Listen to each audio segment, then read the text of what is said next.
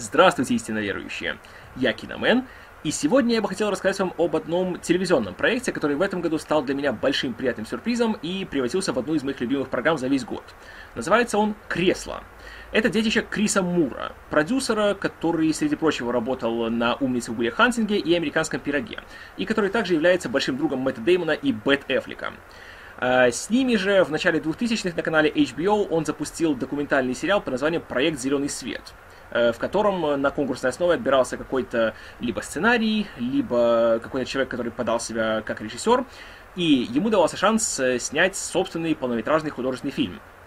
А Мур, Деймон и Эфлек там выступали в качестве продюсеров и своего рода менторов. И на протяжении энного количества серий за всем этим камеры следили и показывали все без прикрас и сглаживания углов. От написания сценария до выпуска фильма в прокат. Три сезона это все пробыло на HBO, затем все решили пойти собственным путем. Э, в этом же году Деймон и Эфрик решили возродить проект «Зеленый свет» на HBO, а Мур от них отпочковался и сделал собственную версию в виде кресла. Э, кресло отличается тем, что здесь делается не один фильм, а сразу два. Только по одному сценарию. Э, есть сценарий человека по имени Дэн Шофер, который написал небольшую, скажем так, молодежную комедию, которая посвящена уже давно хорошо исследованному и почти заезженному тропу о том, как люди из колледжа возвращаются в свой маленький захолустный городок на День Благодарения, и там снова возвращаются в свою старую жизнь, и таким образом пытаются как-то с ней справиться и в то же время немножко повзрослеть. И этот сценарий дается э, двум многообещающим потенциальным кинематографистам. Первым из них э, является Шейн Досон, человек с YouTube, который является там большой звездой.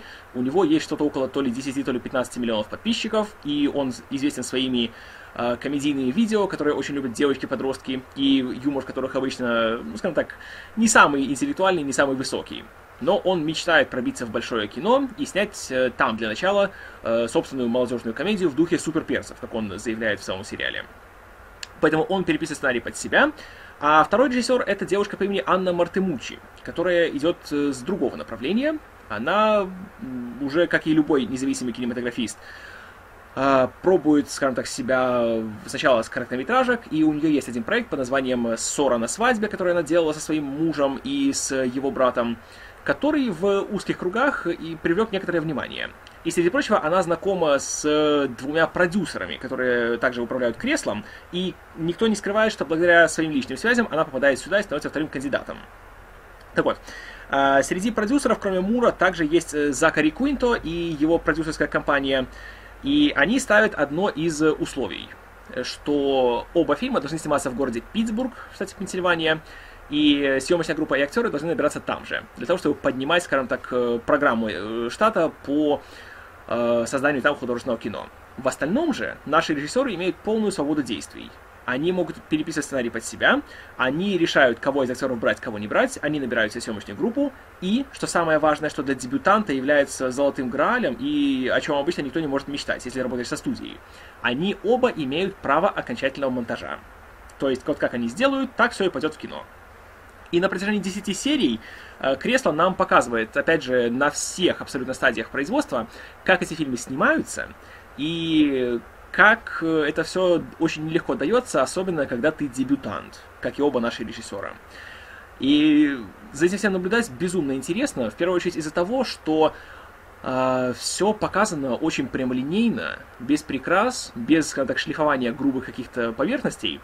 И порой даже кажется, что видишь то, чего ты не должен видеть, потому что конфликтов, разногласий, разночтений во время работы полным-полно. И камера никогда от этого всего не отворачивается, и нам показывает все, скажем так, со всех сторон, и никто никогда не заморачивается тем, что кто-то будет выглядеть, знаете, хуже или лучше. Тут практически все участники рано или поздно предстают в не самом выгодном свете но никто абсолютно как-то не тушуется перед камерой, не скрывается. Хотя в то же время есть такие даже моменты, когда кто-то так говорит, знаете, вот от души, выражает свое мнение о ком-то и говорит, скажем так, не самые лестные слова, а вот только потом замечает, что «Оу, все, что я сказал, только что снимали на камеру». Неловко.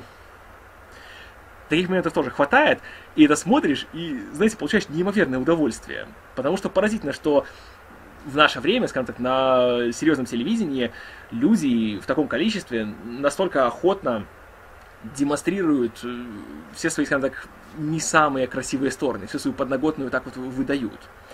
Но в то же время никогда не возникает такого чувства, будто здесь э, продюсеры специально вот ищут, как бы, знаете, такого грязного и противного, как бы так вот выкопать и, и, и выставить э, вот именно на экран. Потому что есть и очень даже такие приятные моменты. И есть моменты, когда эти самые спорные личности делают правильные решения. И в этом вся прелесть. В том, что здесь показываются все грани и показывается весьма объективно и непредвзято. И здесь никто, скажем так, не без греха. И даже сам Крис Мур э, охотно принимает э, вину за некоторые события на себя и не скрывает, что он сам порой является причиной некоторых проблем.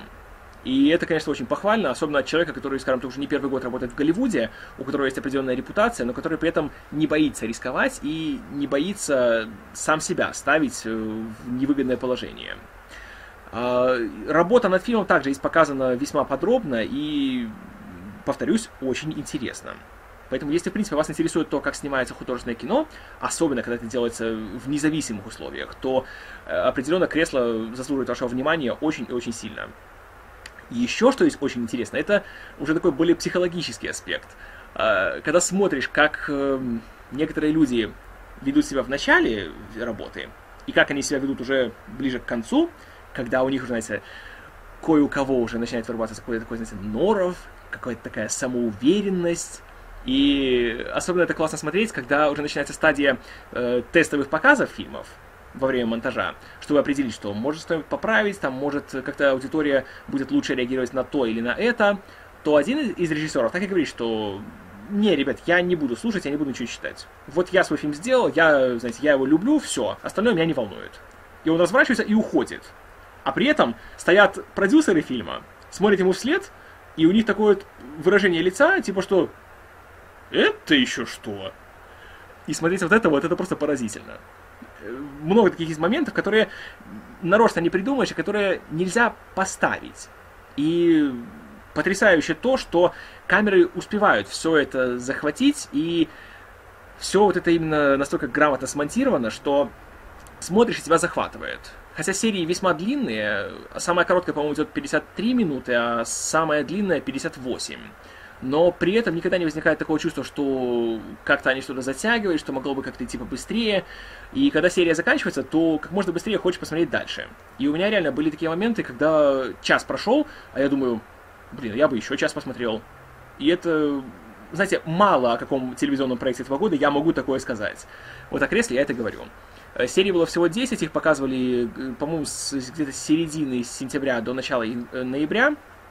И признаю, что выход каждой новой серии для меня становился очень большим событием и почти пиком моей теленедели. Несмотря на то, что э, параллельно с ним шла еще куча всяких больших и шумных сериалов, но здесь было что-то такое, чего мне хотелось все больше и больше и больше.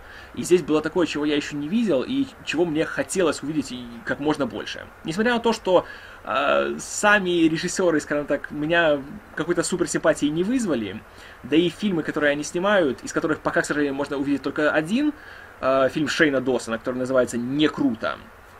И я смотрел этот фильм. И фильм получился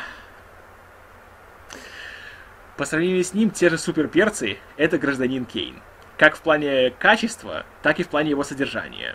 Для справки, э, «Не круто» — это фильм, который начинается с кадра старого бомжа, который ест собственный кал из стаканчика, и дальше все только хуже.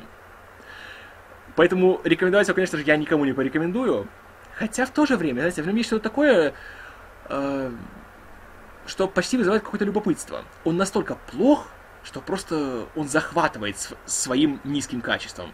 Ты сидишь и думаешь, вау, взрослые люди на полном серьезе это делали. На это потратили 600 тысяч долларов. И все остались довольны, никто ничего против не говорил. Это, конечно, потрясающе.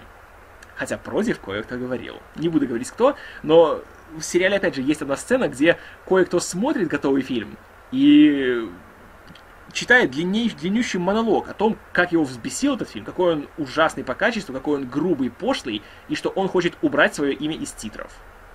И опять же, это смотришь все и поражаешься, насколько эти люди, а говорит этот человек, знаете, скажем так, весьма известный. И вы его тоже знаете, и ни в одном фильме вы его видели.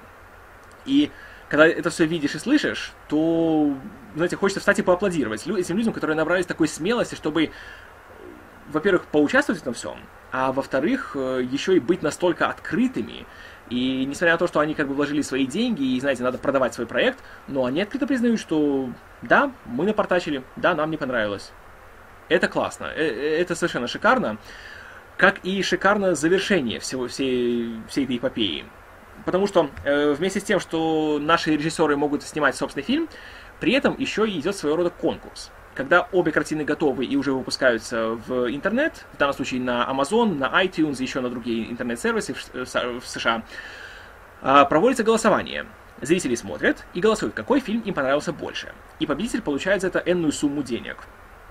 Так вот, смотреть, чем заканчивается конкурс и какая, в принципе, реакция со стороны зрителей и со стороны некоторых критиков на обе получившиеся картины, и чем все заканчивается, это тоже само по себе очень интересно, очень иронично и очень показательно. И что еще интереснее, это то, как Мур сам подытоживает все, что произошло, и насколько, опять же, он э, никого не жалеет, в первую очередь, самого себя. И ты смотришь и, знаете, поражаешься тому, что в наше, казалось бы, уже такое циничное и предсказуемое время, когда уже ничего оригинального, ничего интересного, ничего нового никто не делает, появляется вот такой вот смелый и самобытный телевизионный проект, который смотришь и не хочешь, чтобы он прекращался. Я от остался в диком восторге. Я очень надеюсь, что будет второй сезон. Потому что этот первый сезон делался независимо. Его никто не заказывал. Сначала отсняли все 10 серий, а потом уже пошли продавать их различным каналам. И Stars э, купил права на его трансляцию. А вот что будет дальше, тут трудно сказать, потому что оба фильма прошли в прокате, мягко говоря, слабо. Один из них, э, фильм Мартемучи, при своем бюджете в 600 тысяч э, собрал, по-моему, 38 тысяч, а фильм Досона при таком же бюджете собрал около 300 тысяч. Поэтому даже не вернули они свой бюджет. То есть они не окупились, даже ни намеков на это нет. Но в то же время сама вот эта, сам этот путь, который они прошли, он безумно интересен.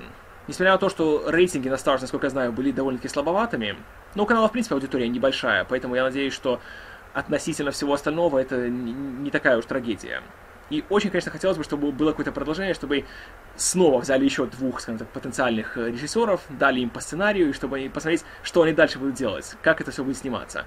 Потому что кресло для меня стало безумно интересной вещью, и это один из тех редких сезонов телевидения, который был в этом году, который по завершении сразу вызвал только одно желание. Пересмотреть его снова сначала, и теперь уже зная, что произошло в итоге, посмотреть на этих людей и проследить, скажем так, их траекторию развития. Потому что, как я уже говорил, с психологической точки зрения, как они себя ставят, как они ведут и как они принимают решения, это невероятно интересно. И я рекомендую кресло всем и каждому. В плане нахождения сериала, ну тут могут быть проблемы, потому что я, по крайней мере, не встречал его ни в русской озвучке, ни с русскими субтитрами, но в оригинале все это дело можно найти там, там где обычно все это находится. Поэтому, если языковой барьер вам не мешает, и его у вас нет, то посмотрите обязательно, не пожалеете. 10 часов эти, этой, эти 10 часов вашей жизни, поверьте, они пройдут ни в коем случае не даром, и я уверен, что вы, вам будет интересно. Особенно, если у вас есть хотя бы малейшее любопытство или интерес к тому, как снимается художественное кино. Потому что здесь все показано очень подробно и с тех сторон, которые обычно не освещаются вроде поиска локаций, договора с э, местными жителями, знаете, съемки в домах э, и все остальное. Тут очень много есть подводных камней, очень много интересных моментов, и в кресле все это показано весьма занятно, весьма познавательно, и, опять же, он отлично развлекает своего зрителя. Поэтому рекомендую горячо-горячо. На сегодняшний день как я уже говорил, наверное, э, после Фарго и Оставленных, это моя любимая вещь на телевидении за 2014 год и надеюсь, что вам тоже понравится. Поэтому приятного просмотра, а я Киномен, и это конец.